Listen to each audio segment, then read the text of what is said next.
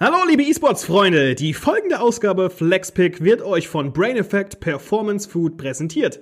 Focus Now von Brain Effect hilft euch dabei, noch fokussierter in eurem liebsten E-Sports-Titel unterwegs zu sein. Egal ob Counter-Strike, League of Legends und Co. Mit Brain Effect habt ihr den Vorteil auf eurer Seite.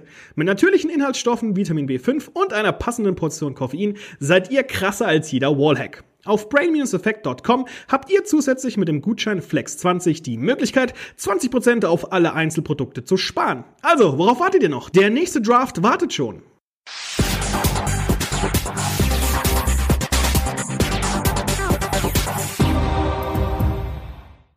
Einen wunderschönen guten Tag, liebe Zuhörer und Zuhörerinnen, hier zur neuesten Ausgabe von FlexPick. Mein Name ist Florian Merz und wir sprechen heute über einen der ältesten, wenn nicht gar der bekannteste und älteste zugleich äh, Titel in Richtung E-Sports und das ist Counter-Strike. Und da ich das Ganze nicht alleine angehen kann, habe ich mir einen lieben Kollegen eingeladen und zwar den Alexander Schuster, auch bekannt unter seinem ja, Nickname Schlaum. Ein der gute Mann ist für uns als Counter-Strike-Caster und auch Caster für alles Mögliche im Einsatz.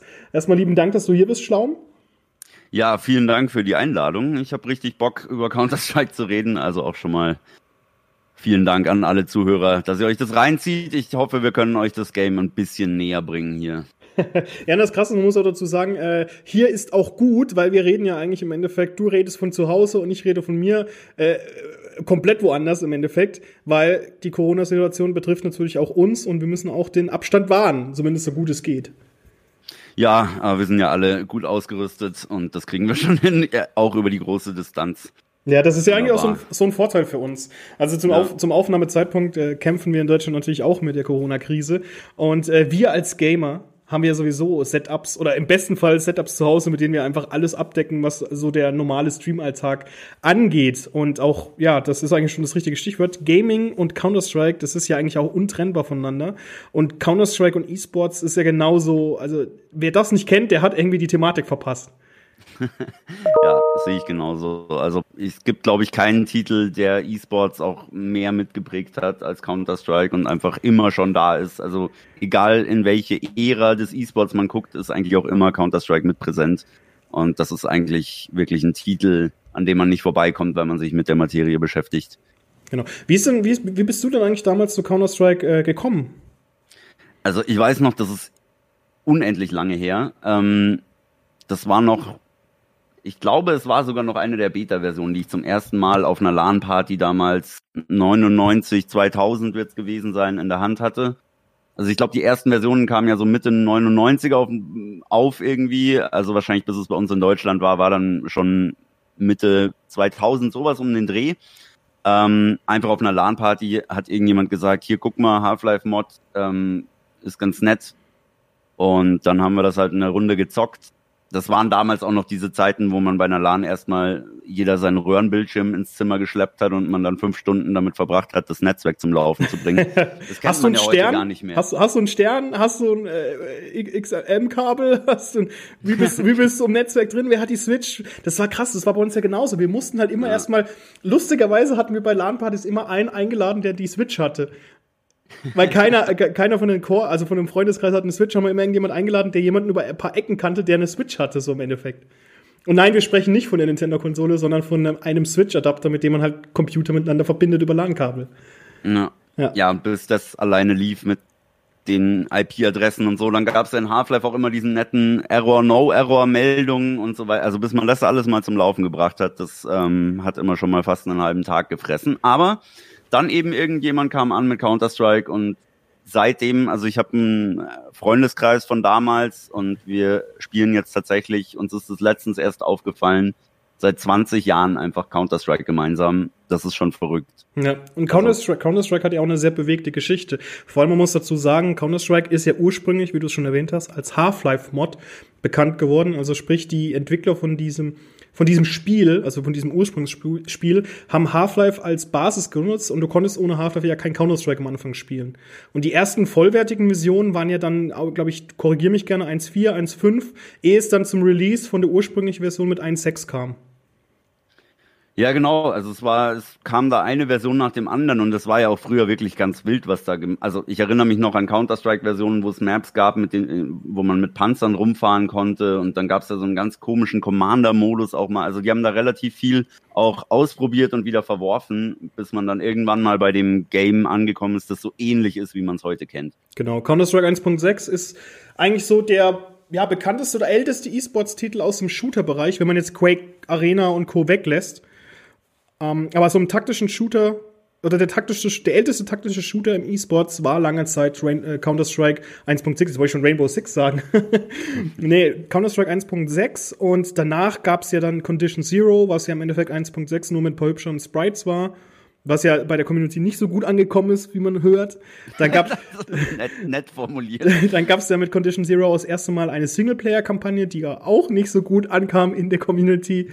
Ja, da muss man auch sagen, Singleplayer-Kampagne ist ein bisschen äh, Mission ein halt. Wort dafür. Mission es waren halt. eigentlich die Maps mit Bots ein bisschen programmiert, also naja, da kommen wir komm, ein bisschen Aufgabe verfehlt. Kommen wir gleich mal dazu. Und dann gab es ja dann Counter-Strike Source, was ja dann auch ein bisschen die Community gespalten hatte, weil man damals dann äh, mit der Source Engines, sprich eine komplett neue Umgebung bekommen hat die ja auf der Half-Life 2 Engine basiert, also beziehungsweise Half-Life 2 basiert ja auf der Source Engine und die wurde dann später auch für Counter-Strike Source, wie der Name schon sagt, auch verwendet. Und es ist ja nach wie vor auch die gleiche Engine im Einsatz für Counter-Strike Global Offensive, was ja dann 2012 und der aktuelle Titel ist, erschienen.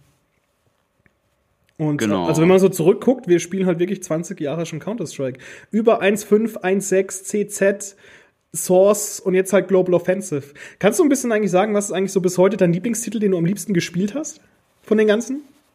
Ähm, ich muss sagen, es ist tatsächlich ein hartes Duell zwischen 1.6 und Global Offensive. Ähm, 1.6 habe ich halt ganz viele Erinnerungen so an ganz, ganz früher. Also viel so ein bisschen wahrscheinlich auch mit Wehmut dahinter. Ach ja, damals äh, irgendwie halt sorgenfreies Leben, irgendwie nach der Schule nach Hause kommen, ein bisschen zocken. Ähm, gleichzeitig muss ich auch sagen, dass Global Offensive schon äh, endlich eigentlich Counter-Strike dahin gebracht hat, wo es halt jetzt ist. Und wirklich meiner Meinung nach, auch wenn sie immer wieder Sachen machen, wo man sich ein bisschen an den Kopf fasst, schon ein sehr, sehr rundes Game ist, das sehr gut funktioniert. Und da hatte gerade Source halt, auch wenn ich es gern gespielt hat, schon einige Macken.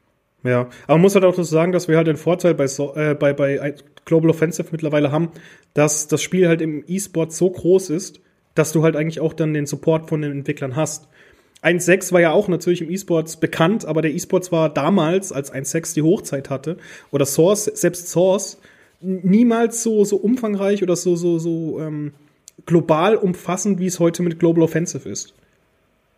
Ja, also da, da spricht der Titel ja dann auch wieder Bände, aber du hast natürlich völlig recht, wenn man guckt, wie früher E-Sports begonnen hat, sage ich mal. Also ich erinnere mich noch, wie wir auf LAN-Partys, da hat man an Turnieren mitgespielt und war dann total froh am Ende, wenn man als dritter Platz irgendwie einen Lüfter gewonnen hat. Und das sind heutzutage einfach ganz, ganz andere Dimensionen, die sich da abspielen. Natürlich hat der Global Offensive auch so seinen Job damit gemacht. Man muss ja auch sagen, dass natürlich der Support vom Entwickler auch daher rührt, dass sie mit der Monetarisierung durch die Skins und Kisten und so auch wirklich über das Game durchgehend einfach Einnahmen haben und damit auch durchgehend natürlich entwickeln können. Ja. Was bei den früheren Titeln ja nicht der Fall war. Absolut, absolut. Aber ich muss auch persönlich sagen, also mir gefällt auch Global Offensive vom Zuschauen her sehr gut. Also ich gucke mir wirklich, ähm, neben Rainbow Six muss ich aktuell einfach sagen, ist Global Offensive so der E-Sport, den man also auch, auch für Leute, die zum Beispiel, die sich mit, mit E-Sports nicht so auskennen, also du und ich, wir können uns League of Legends angucken und wir, wir können uns da begeistern für, weil wir uns einfach dafür interessieren, sage ich jetzt mal. Aber wenn jetzt jemand kommt und der sich mit E-Sports nicht so wirklich auskennt, der höchstens mal FIFA oder PES schaut, weil es ist halt virtueller Fußball, den kannst du halt auch hinsetzen und kannst den Counter-Strike schauen lassen, weil das vom Verständnis E-Sports her einer der am einfachsten zu erklärenden Titel ist, der auch als Core-E-Sports-Titel gesehen wird. Also einer von den großen vier, also neben, neben League of Legends, Dota und ja, Overwatch zum Beispiel, die du halt wirklich denen einfach erklären kannst, weil du hast seine fünf Antiterroristen, du hast deine fünf Terroristen. Es geht darum, eine Bombe zu legen, die Bombe zu entschärfen oder das gegnerische Team komplett auszuschalten. Also ich finde die Prämisse und der Inhalt von diesem Spiel, der sich ja nicht seit 1.6 geändert hat, das muss man auch mal klar sagen. Ist ja wie zum Beispiel League of Legends, das ja auch zehn Jahre alt ist, das hat sich ja auch nie verändert. Dota hat sich ja auch nie verändert. Immer fünf gegen fünf, Nexus zerstören und gut ist. Und Counter-Strike hat sich in den letzten 20 Jahren optisch geändert. Klar, die Maps haben sich verändert, aber grundsätzlich die Ausgangsprämisse Bombe entschärfen oder Team ausschalten oder Bombe legen hat sich nicht verändert. Und trotzdem, also ich kann jetzt nur für mich sprechen, aber ich glaube, du pflichtest mir dabei, hat sich die Begeisterung nicht verändert. Die ist eher noch größer geworden. Also zumindest für mich. Ja, sehe ich genauso. Es ist halt relativ simpel zu verstehen, aber wenn man dann halt genauer hinschaut sozusagen, dann fällt einem doch auf, wie viel Tiefgang das hat, gerade auf dem ganz hohen Level es gibt ja dann noch eben diese ganzen Faktoren wie Economy, Taktiken und so weiter, das halt wirklich extrem in die Tiefe und in eine krasse Professionalität mittlerweile auch reingeht. Und natürlich, was auch bei Counter-Strike für mich immer so ein wichtiger Faktor ist, egal wie gut ein Team ist oder nicht, ein individueller Spieler kann theoretisch auch nur mit der Startpistole die Runde gewinnen. Also du hast immer noch diese, diese kleine Chance sozusagen aus dem Nichts auf einmal was zu machen, das total überrascht. Und das ist halt bei vielen anderen Titeln nicht so. Das mhm. finde ich bei Counter-Strike gerade so cool, dass halt trotzdem die individuelle Leistung immer noch auch sehr wichtig sein kann. Ja, Vom ganzen Team und so weiter mal abgesehen. Ja, jetzt hast du gerade die Economy angesprochen. Kannst du ein bisschen was zum Ablauf und zum Inhalt, wie eigentlich Counter-Strike funktioniert, ein bisschen was dazu sagen? Weil gerade du als Caster kennst dich ja mit ja bestens aus. Ja, also ganz vom Anfang. Im Endeffekt startet man auf einer Karte und die erste Runde ist immer die sogenannte Pistol Round, also die Pistolenrunde. Jeder Spieler startet dann nur mit der klassischen Startpistole und hat 800 Dollar zur Verfügung.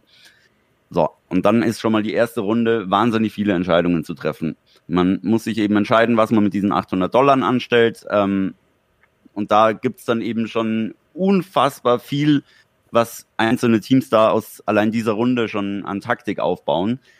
Ähm, Im Endeffekt ist die Entscheidung in der ersten Runde noch relativ leicht.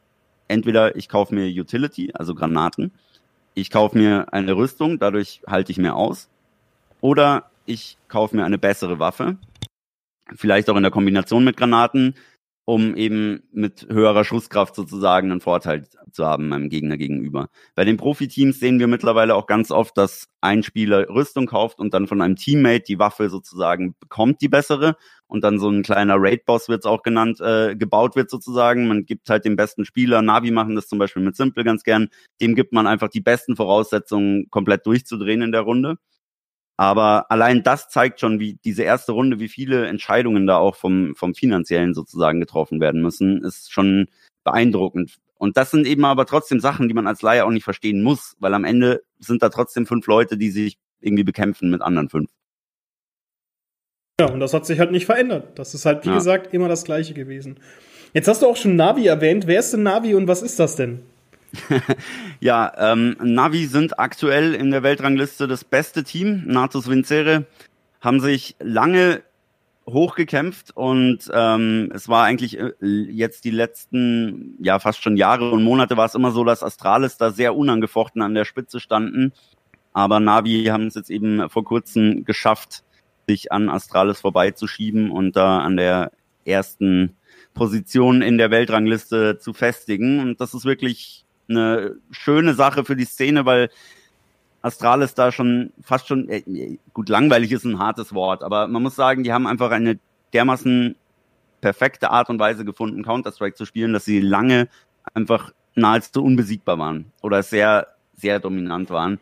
Und im Moment ist es so, dass viele Teams Astralis jetzt ein bisschen Paroli bieten können und Navi gerade so ein bisschen als die absolute Nummer eins eben dastehen. Aber man muss auch sagen, in den Top Ten, das ist schon sehr, sehr nah beieinander alles. Also da kann jedes Team potenziell auch jedes andere schlagen, meiner Meinung nach. Ja, jetzt hast du auch schon direkt schon mit eingesprochen mit dem E-Sports und aktuelle Situation in genau. Counter-Strike. Ähm, wie gesagt, also das Spiel ist allein von, also die Serie an sich ist halt super lange schon existent und mit Global Offensive 2012 hat sich da auch nicht viel großartig geändert. Eher noch sind viel mehr neue Teams dazugekommen. Wir, wir sehen ja auch vermehrt Spieler aus äh, Fernost und aus, aus, aus dem asiatischen Raum, die jetzt in Counter-Strike mhm. halt stattfinden, die eigentlich jahrelang nicht stattgefunden haben. Also man muss auch schon dazu sagen, dass Counter-Strike immer eher so ein westlich geprägtes Spiel war. Die stärksten Teams kamen, also mit, mit Astralis hat man lange Zeit das stärkste Team aus Schweden, ist denn das? Oder Norweger? Astralen, Astralis sind Dänen. Ah, Dänen. Ich, ich bin drum herum geschl gesch geschlumpft. Ja. Aber mit, äh, mit Navi zum Beispiel ist ja auch eine ukrainische Organisation oder man spricht ja auch gerne bei sowas von europäischen Teams. Ähm, wir hatten aber auch starke Teams aus Amerika mit, mit Cloud9, die ja 2018 das Major gewonnen haben zum Beispiel. Team ja, Liquid auch. Ja, genau. Liquid war auch immer ziemlich stark und jetzt aber mittlerweile merkt man auch zum Beispiel, man guckt sich Gen G an. Es ist ja eine Organisation, die 2018 die League of Legends Weltmeisterschaft gewonnen hat, damals noch als Samsung Galaxy bekannt, haben sich jetzt auch in, auf das Territorium von Counter-Strike gewagt. Da musst du mir auf die Sprünge helfen. Sind die Spieler denn überhaupt aus Asien oder sind einfach nur sozusagen die Teams oder beziehungsweise die, die, äh, die Organisationen aus dem koreanischen Raum? Ja, Genji haben ein nordamerikanisches Line-Up im Moment, mit der Ausnahme von äh, Bentet, der lange für chinesische Teams gespielt hat. Ähm, aber ansonsten ist da im Roster Kanada und Nordamerika vertreten, also hm. USA. Okay, also dann nur die Organisation an sich, aber trotzdem, man, man, man verzeichnet halt immer mehr oder immer ein größeres Interesse, was halt auch aus dem asiatischen Raum rauskommt. Ja, absolut. Also es, seit die Counter-Strike released haben, auch in China, ist da auf jeden Fall zu merken, dass da auch viel Interesse da ist und viele Spieler auch in dem Raum jetzt eben nachkommen. Es dauert natürlich auch immer eine Zeit, bis so eine Region dann auch wirklich Spieler entwickelt, sage ich mal, die mit der Weltklasse halt mithalten können. Weil Counter-Strike zum Meistern, da muss man wirklich tausende Spielstunden in dem Game verbringen, wenn man da ganz oben mitspielen will.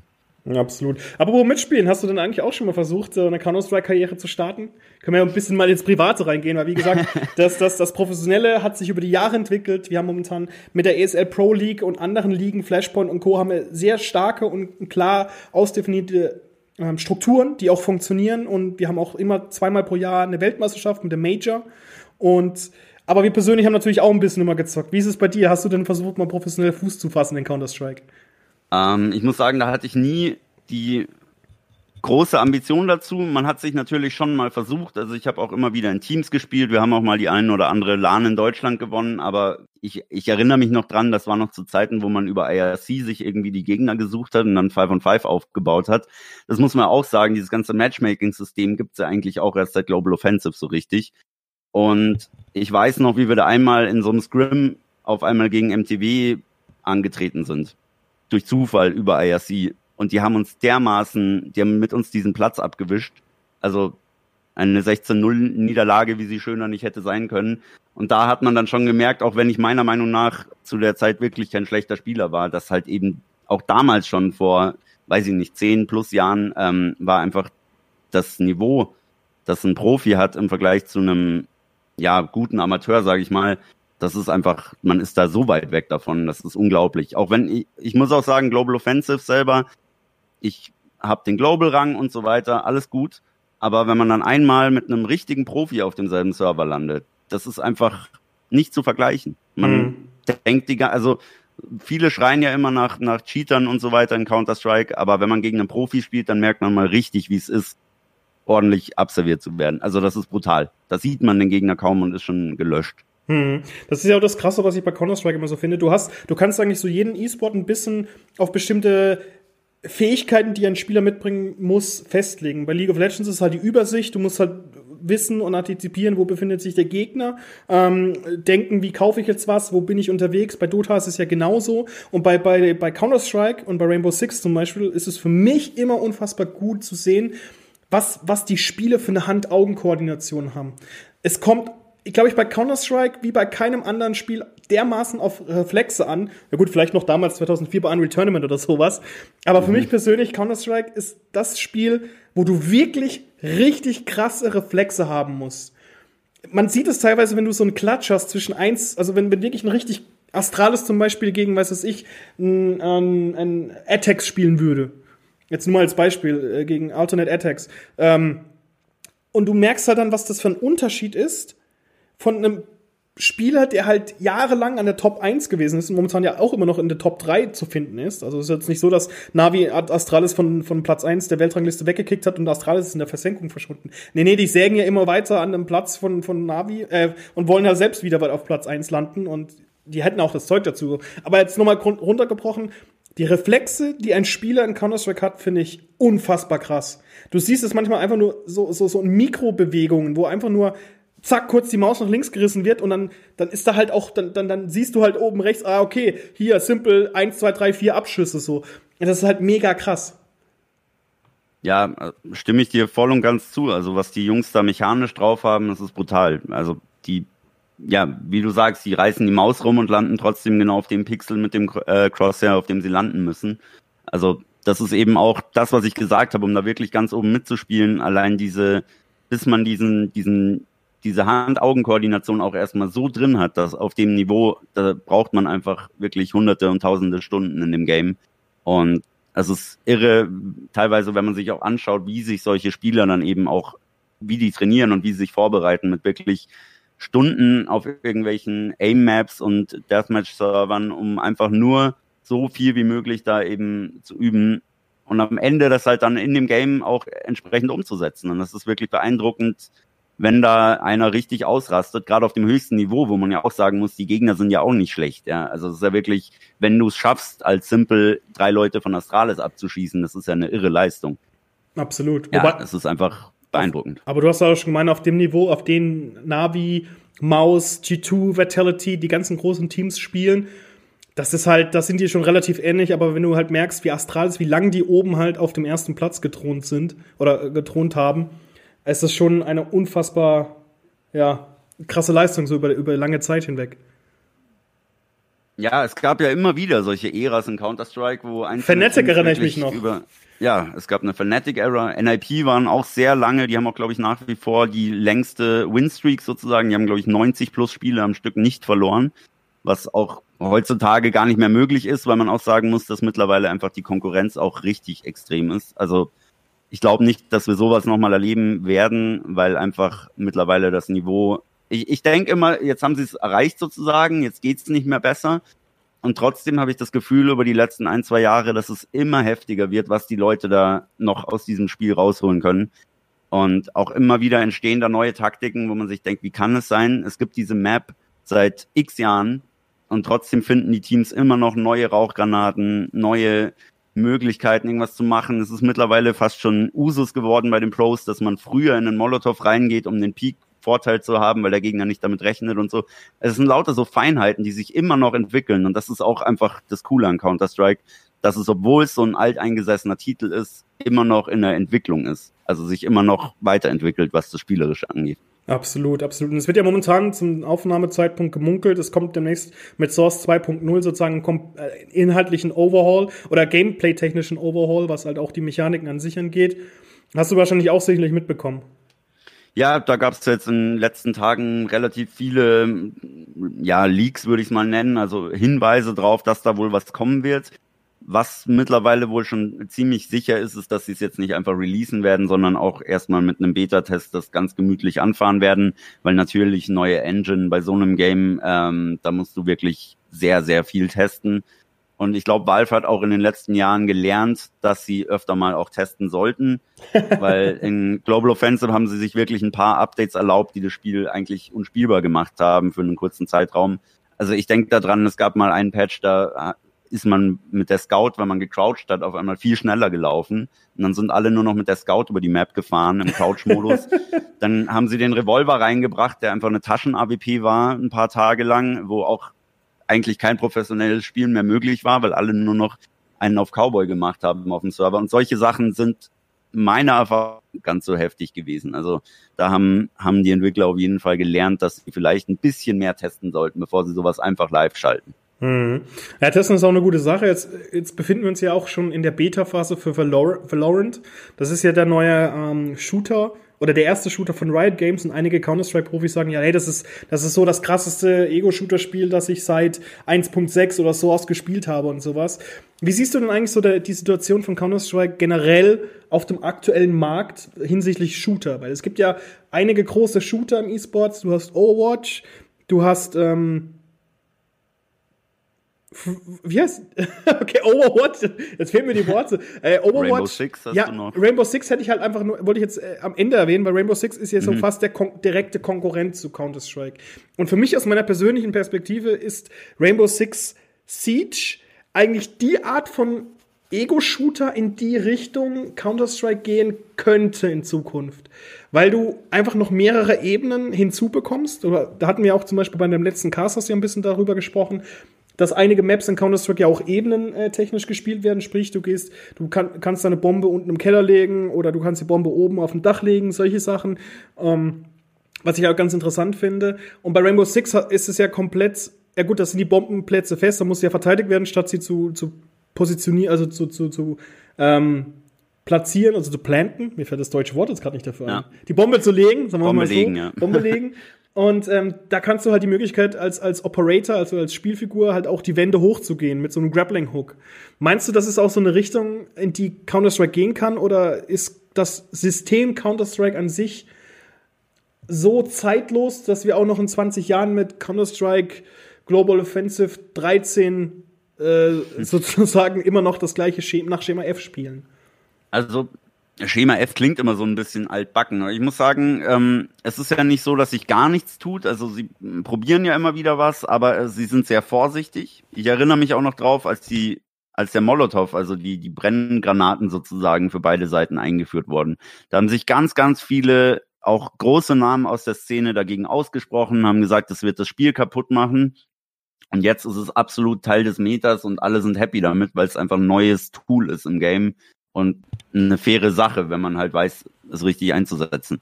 Ähm, aber ich erinnere mich eben an diese Diskussionen damals und im ersten Moment hat man auch gedacht, boah, was ist denn das und warum braucht's das und das Spiel passt ja eigentlich, wie es ist. Also von daher bin ich jetzt auch nicht ganz abgeneigt zu sagen, vielleicht eine neue Mechanik, warum nicht?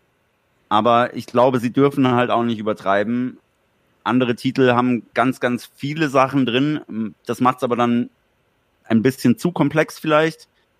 Und ich glaube, das Wichtige bei Counter-Strike ist, dass es am Ende immer nur darum gehen sollte, Taktik und individueller Skill. Und das in Kombination führt einen dann halt zum Sieg am Ende. Hm. Und wie siehst, wie siehst du es einfach so im, im direkten direkt, direkter Konkurrenz zu Rainbow Six, sage ich jetzt mal, weil es, es gibt ja kaum ein anderes Spiel, was du mit dem vergleichen kannst. Also das sind eigentlich mit für meiner nach, Auffassung nach sind das die, äh, die, die Titel, die du am ehesten vergleichen kannst aktuell. Weil Quake Champions spielt keiner im E-Sports, Quake Live ist ja eigentlich auch tot.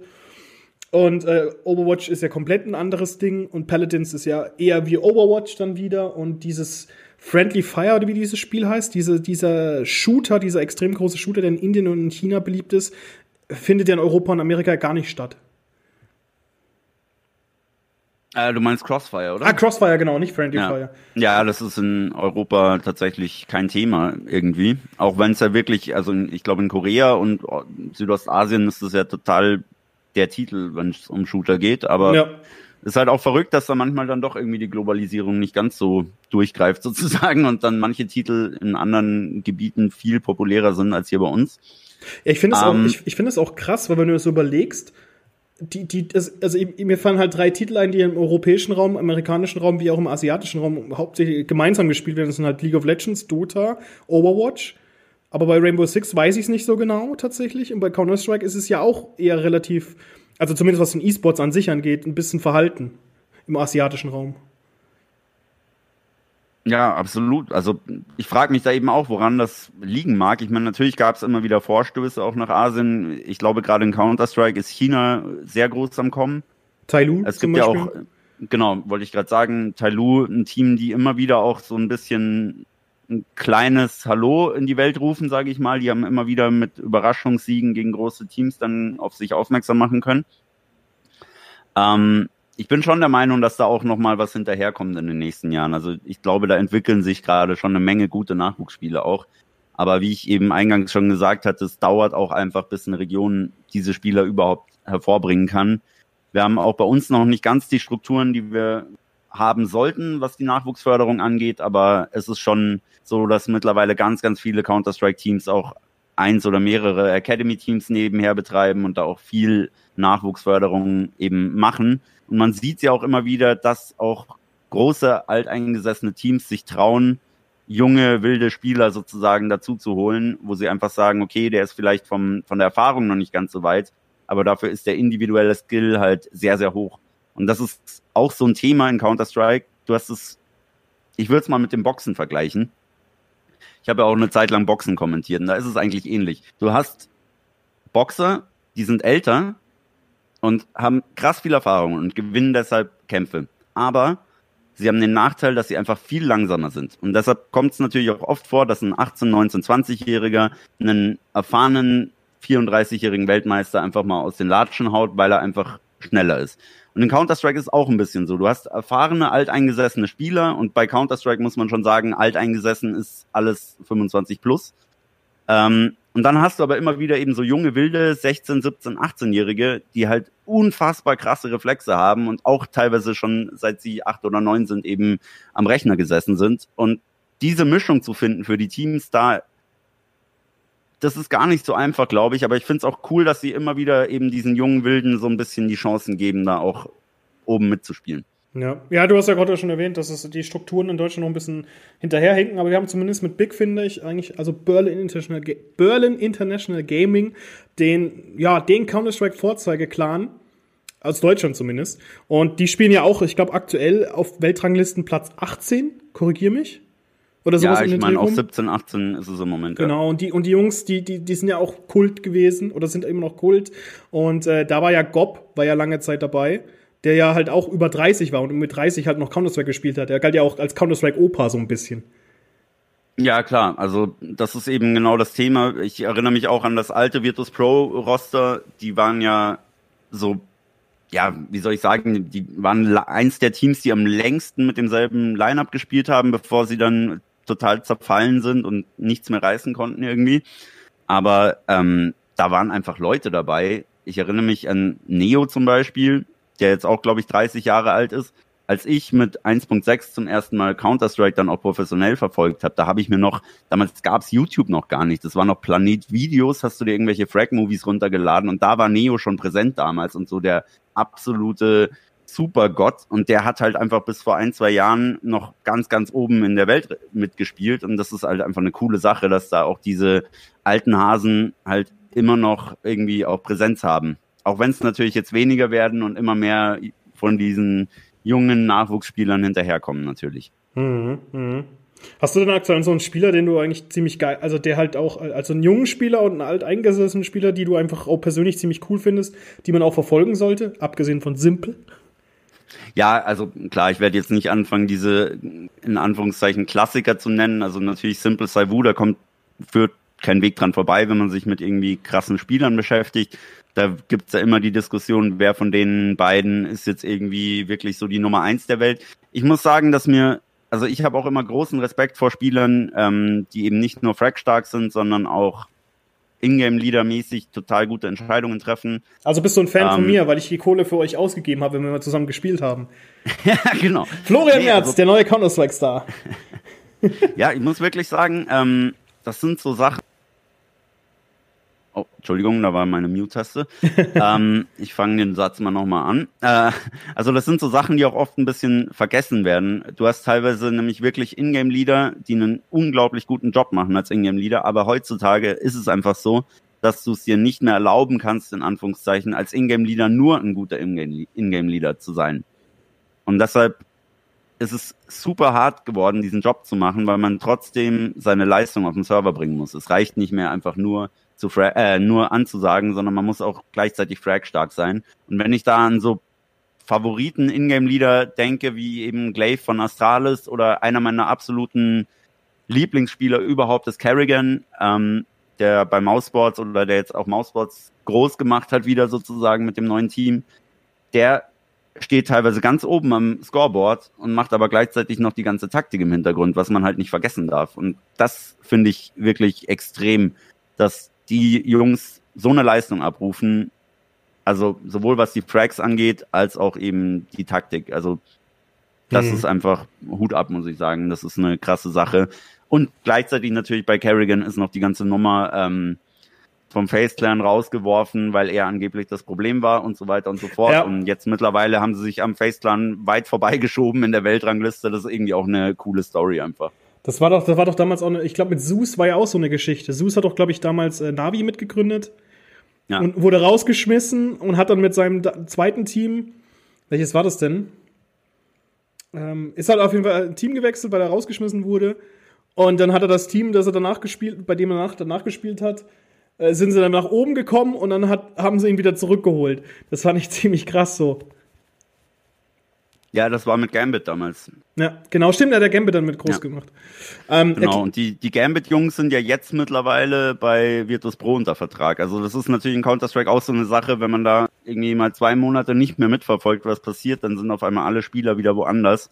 Das ist mittlerweile, ich muss sagen, leider so, dass wirklich sehr, sehr viel rotiert wird, was die Besetzungen angeht. Ja. Also ständig irgendwelche Tausche, Sachen es gibt. Und ich bin der Meinung, dass man einem Team manchmal auch einfach Zeit lassen sollte, weil bis dieses Teamplay funktioniert, das kann eben manchmal auch ein paar Wochen und Monate erstmal dauern und man sollte dann nicht gleich sagen, ach, das ist ja totaler Mist, das funktioniert nicht, wir brauchen jemand anderen, nur weil sie mal ein paar Spiele nicht, nicht gute Leistungen zeigen. Es dauert einfach, bis das alles rund läuft. Ja, ansonsten hast du am Ende so eine Losing Streak wie Shanghai Dragons in Overwatch. ja. wenn, wenn, sie sich nicht einspielen dürfen. Nee, wollte ich gerade was sagen. Du hast den äh, Begriff Ingame Leader genannt oder IGL. Erklär, erklär den doch mal bitte.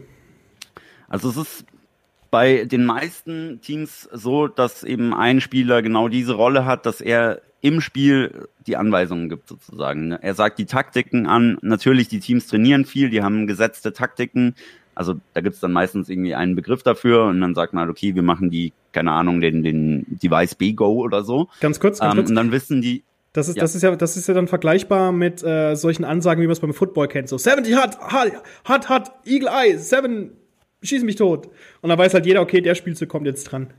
Genau. Und das ist dann eben auch viel Routine und Übung, die dahinter steckt, weil jeder Spieler weiß dann auch, ähm, okay, für den Go sozusagen, also für den Execute auf einen der beiden Bombenplätze, ähm, brauchen wir halt die und die und die Rauchgranate an den Stellen, um da einfach die Gegner abzuschneiden.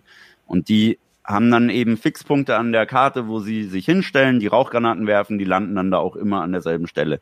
Das sind eben so Sachen, die viel Übung brauchen. Also ich glaube, von den Pros hat jeder Spieler irgendwie 20, 30 fixe Granaten pro Karte, die er einfach im Kopf hat und weiß. Ähm, weil die mittlerweile halt ja absoluter Standard sind. Also es gibt kein Profiteam mehr, das nicht mit solchen Executes arbeitet ähm, weil es einfach einen unglaublichen Vorteil bringt. Mhm. Ja gut, da haben, wir, da haben wir doch jetzt mal, denke ich mal, einen guten Überblick über das, was Counter-Strike eigentlich ist und wofür Counter-Strike steht, gegeben. Aber ein großes Thema, das ich nicht außen vor lassen möchte, was ja bei uns in Deutschland ziemlich äh, heiß diskutiert war, war ja damals in den Anfang 2000er, Mitte 2000er die große Killerspieldebatte. Und da wurde ja Spiele wie Counter-Strike mitten reingezerrt. Kannst du, ein bisschen, kannst du dich noch daran erinnern, wie du das Ganze verfolgt hast? Ähm, ja, weiß ich noch sehr gut. Das war ja gerade ähm, nach dem Amoklauf in Emden und Winnenden, ähm, da waren ja, war es ja total in den Medien immer wieder überall also, Killerspiel geschrien. Genau. Und ja, äh, ich muss sagen, ich habe es damals natürlich mitverfolgt, aber auch immer nicht ernst nehmen können, auch wenn es natürlich gerade für uns Gamer, die schon lange zocken, schon ein Riesenproblem war, weil du halt auf einmal so eine, so eine Brandmarke hattest, irgendwie so, was, der spielt Counter-Strike, dann, keine Ahnung, foltert der bestimmt auch Katzenbabys und äh, hat eine Waffe im Schrank und wartet nur drauf, dass die Schule wieder losgeht, so. Ja. Ähm, also du warst halt gleich irgendwie in so eine Ecke gestellt, aus der du auch gar nicht mehr so leicht rauskommst, weil man hat's ja auch in den Medien gemerkt, in den Talkshows und so, argumentativ war da ja nichts zu machen. Mhm. Also man konnte den Leuten erklären, was auch immer. Ähm, wirklich zugehört hat keiner, sich richtig mit der Thematik beschäftigt, hat sich niemand. Es war halt einfach jetzt ein schönes ähm, Opferlamm gefunden, irgendwie so für diese Problematik. Und es wurde halt gesagt, ja, okay, ähm, natürlich ist der Amok gelaufen, weil er hat ja Counter-Strike gespielt. Und das hat dann irgendwie in den Köpfen der Leute Sinn gemacht und wurde dann auch nicht weiter diskutiert, ob das tatsächlich Sinn macht oder ob man vielleicht solche Amokläufe über andere Sachen hätte verhindern können, die mal etabliert werden sollten bei uns. Aber naja. Ja, es wurde halt immer einfach direkt schnell einen Sündenbock gesucht. Und man merkt es ja heute ab und zu auch noch. Ich glaube, es gab letztes Jahr gab es ja diese, oder war es Anfang dieses Jahr, ich bin mir nicht mehr ganz sicher, wo es ja diese Talkrunde gab mit Tolkien zum Beispiel. Und da wurde ja auch der Vergleich gezogen, hey, warum zum Beispiel Counter-Strike oder sowas niemals olympisch werden könnte, weil da werden ja Menschen abgeschossen. Und dann wurde halt die, die, die Auffassung oder die, die Aussage in den Raum gestellt, ja gut, und bei, bei Counter-Strike sind es virtuelle Pixelfiguren. Natürlich mit Anleihen an die reale Welt. Aber dafür hauen sie sich beim Boxen richtig die Schnauze ein und manche Leute sterben im Ring. Und das sind halt auch so Sachen, klar, da hast du jetzt auch nochmal einen anderen Blick drauf als, als, als Fighting-Kommentator. Aber im Endeffekt würdest du doch sagen, hey, also ganz ehrlich, wenn man Boxen olympisch macht oder Boxenhaus so auch verherrlicht, äh, verherrlichend im TV darstellt, dann kann man doch auch einen digitalen Wettstreit wie Counter-Strike tolerieren. Ja, also da bin ich ganz deiner Meinung. Ich bin auch de, der Ansicht, dass beispielsweise ein Tontaubenschießen oder so ist ja auch nichts anderes als zu simulieren, ein Lebewesen zu töten. Nur, dass da halt tatsächlich noch mit Waffen hantiert wird. Und ich glaube, ein Jugendlicher, der mit Maus und Tastatur an seinem Computer sitzt, der wird da in, in keinster Weise gewalttätig, weißt du, ich meine? Also, es ist auch tatsächlich so, dass man, wenn man in Counter-Strike wütend ist, dann spielt man schlecht. Ja, das ist, Kann das ich jedem ans Herz legen, so. Leute, bleibt ruhig, ja. Es ist, also man erlebt es ja auch immer wieder, wenn man irgendwie ähm, Matchmaking unterwegs ist. Da gibt's Leute, die verlieren zwei Runden und sind dann nur noch am Schreien. Alles Inter. Aber besser spielen tun sie davon nicht. Alles Inter, alles Inter.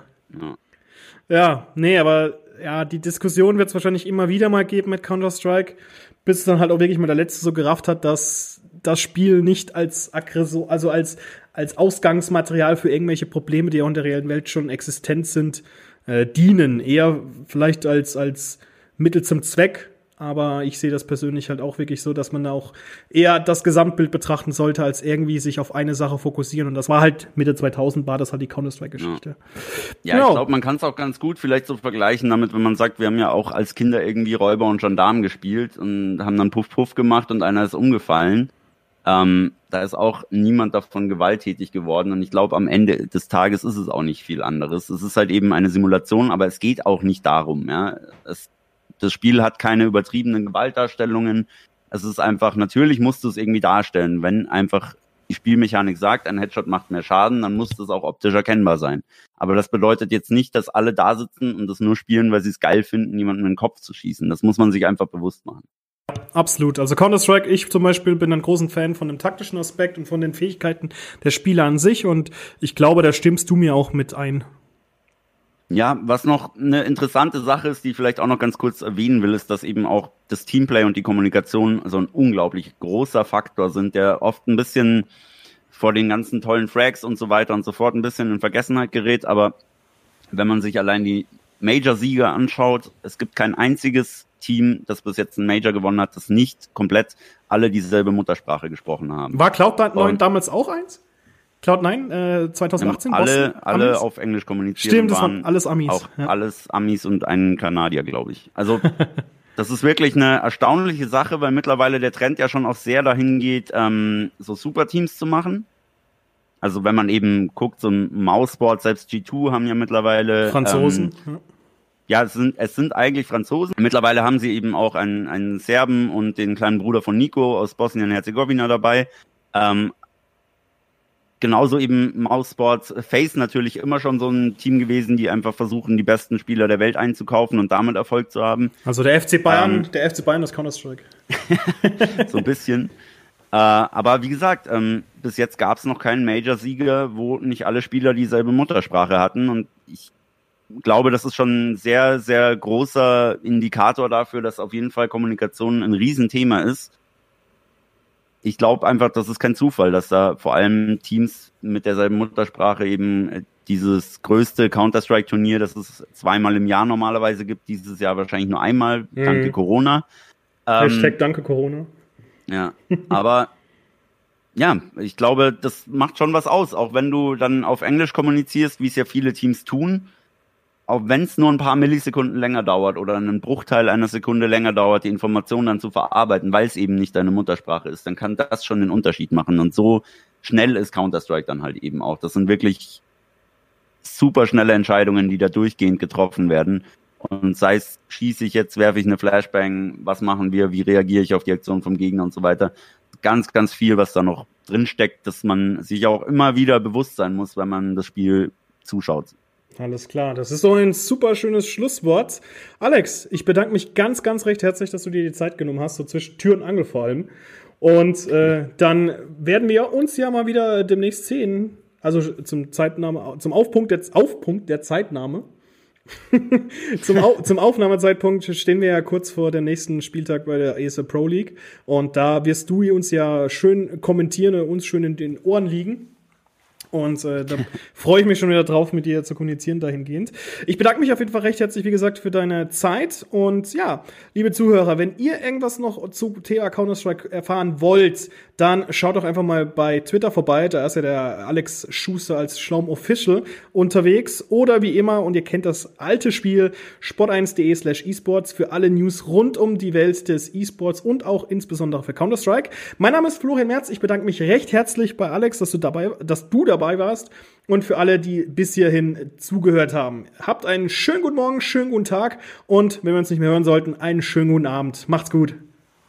Danke auch von mir und ciao.